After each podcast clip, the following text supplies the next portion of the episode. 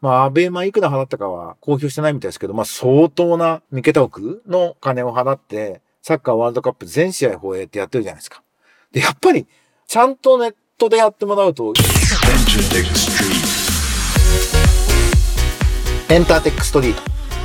ト。音楽プロデューサー。エンターテックエヴァンジェリストの山口のりかずです。今とこれからのエンターテインメントテクノロジーのホットトピックスについて一緒に考えていくこのプログラム。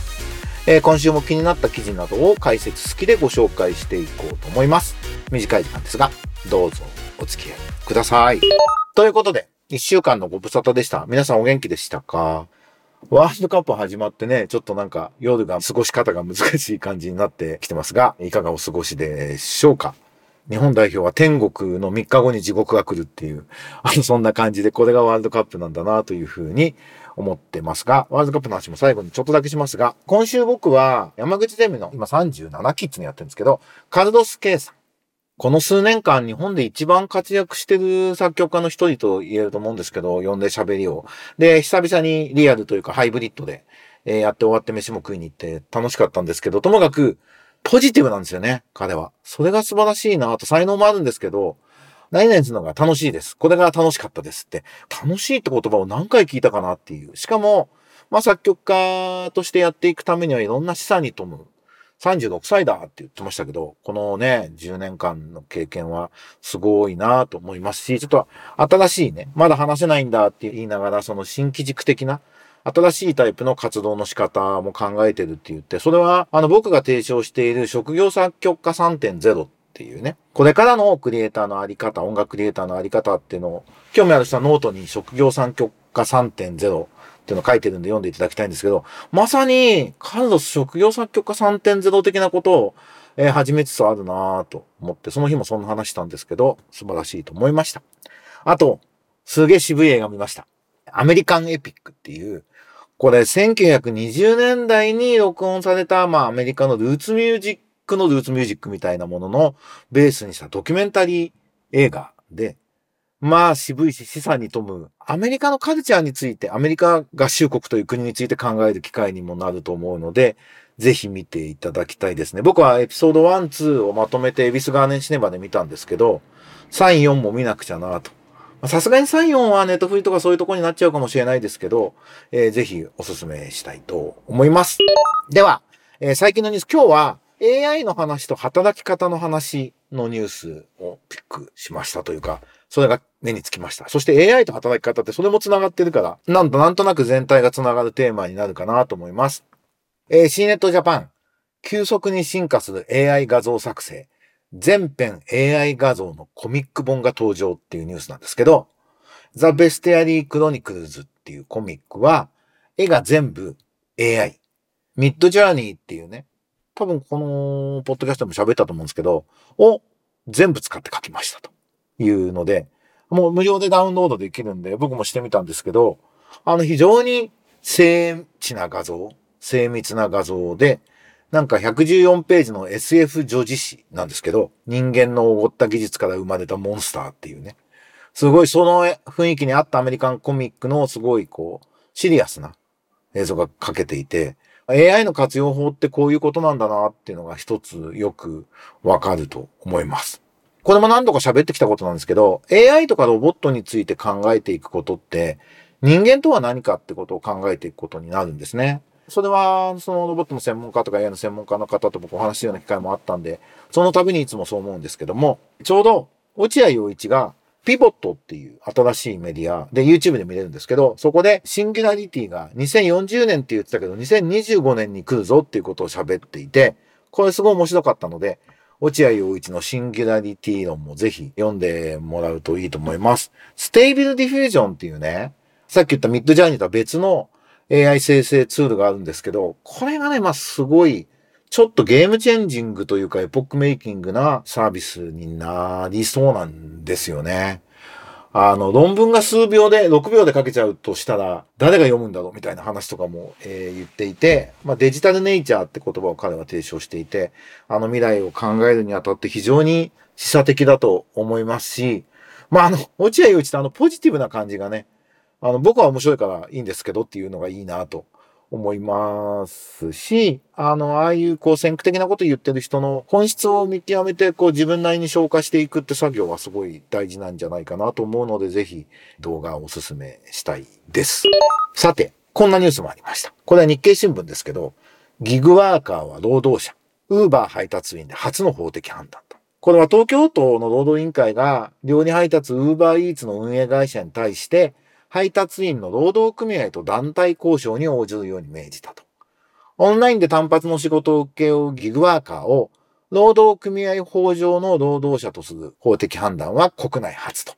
ウーバーは不服として再審査の申し立てを検討する。海外でギグワーカー保護のルール整備が進む中、日本でも議論が活発になりそうだってことなんですけど、まあ、この流れはもう広がるでしょうね。あの、今の労働の法律でどうかっていうことの当てはめるっていうこともあるんですけど、本質的には、そうじゃなくてルールを全部決め直さなきゃいけないっていうことだと思うんですね。今までのデジタル以前の SNS がなかった頃に作られた法律って前提が違うんで、ルール作り直さなきゃいけないんですよ。これ著作権とかも全部そうなんですけど、ただそれやってるとキリがないんで、とりあえずは今の法律でどうかっていうのを弁護士とか裁判官とかに判断してもらうってことから、まあ始まるのはしょうがないんですけど、ただ全体のトレンドとして、プラットフォーマー。プラットフォーマーってのは昔は自己責任で参加しているユーザーの問題なんです。僕らはその場を作ってるだけなんですっていうことで、ずっとまあある種逃げてこれたわけですけど、もうそれは許さんよということに、世界的にね、ヨーロッパとかすごい厳しいですけど、アメリカでも日本でもなっていっているので、このウーバー配達員は関係ないですっていうのはダメで、やっぱり、あの、ウーバーで雇ってるのと、順ずる扱いをせざるを得ないっていう責任のところは、これは間違いなく、その方向に行くでしょうね。で、そんな中で、新しい働き方、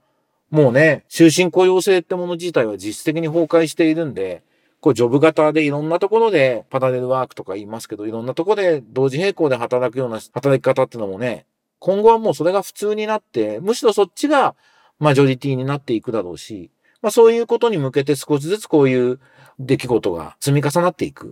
ていうようなことなんじゃないかなと思います。そして、こう新しい働き方に関して小ネタがあって、サッカーワールドカップで世界注目の社員サポへ NTT 東日本が粋な対応っていう jcast.com で紹介されているニュースなんですけども、要するにドイツ戦で大会公式ツイッターが、日本人が、英語なんですけどね、ボスへ2週間の休みをありがとうって、英語で看板を出しているのを、自分でボードを出しているのを、公式ツイッターがツイートしたんですよね。そしたら、NTT 東日本の、この人の上司なんですよね。あの、が、公式ツイッターがあなたの休暇とワールドカップを楽しんでください。あなたのボスより、enjoy from boss って反応したというのが、すごいいいねって、好意的に取り上げられていると。なかなかいい話だなと。で、これね、今僕は YouTube でゴンゾってアニメの会社の石川慎一郎さんと二人で3分 MBA っていうチャンネルでビジネストーク、石川慎一郎と山口のりかずのビジネストークって動画やってるんですけど、その中でも、あの、取り上げて、石川さんがまあ NTT って時々素晴らしいことやるよねっていう話を言っていたのと、もうワーケーションまあこれは休暇だけど、もうワーケーションを取るきっかけっていうのにしていけばいいんじゃないかなと。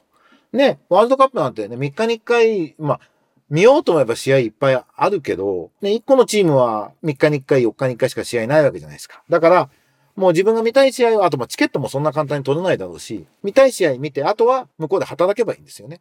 だから1ヶ月間ワーケーションするみたいな機会に、ね、4年後ワールドカップすればいいと思うし、別にサッカーだけじゃなくて、アーチェリーが好きな人は、陸上が好きな人は、見に行って現地で見ながらワーケーションするみたいなことが、なんか普通になっていくと、すごくいいことになるなと。なんかそんな機会になるといいなというふうに、このエピソードを見て思いました。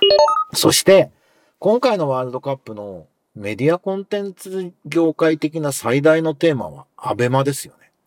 まあ、アベマいくら払ったかは公表してないみたいですけど、まあ、相当な三桁億の金を払って、サッカーワールドカップ全試合放映ってやってるじゃないですか。